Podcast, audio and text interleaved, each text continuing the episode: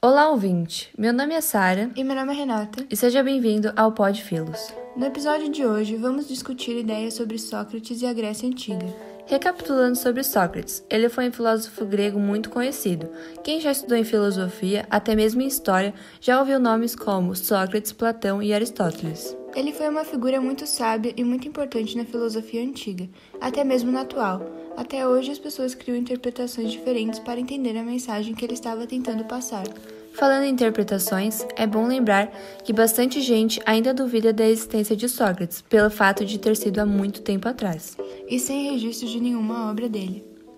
Pois é, acredito que era difícil naquela época produzir livros ou deixar registrado o que se pensava. Além disso, ele não se importava muito em deixar escrito, preferia a conversa e a troca de ideias. Sócrates era um cara de boa então, mas mesmo assim, só sei que nada sei é algo meio confuso. Olha, tenho que admitir que é mesmo, meio contraditório.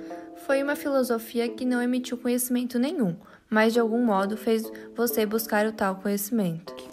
Exato, e era isso que Sócrates acreditava. Chegava até a ser irônico o pai da filosofia ocidental dizer aos outros que não sabia de nada. Ele considerava a falta de saber algo positivo, porque por meio disso se chegava ao conhecimento. Um conhecimento concreto, no caso. Para isso, precisam de força de vontade. Sim, porque além de pensar, você tem que fazer. É um modo de pensar bem inteligente.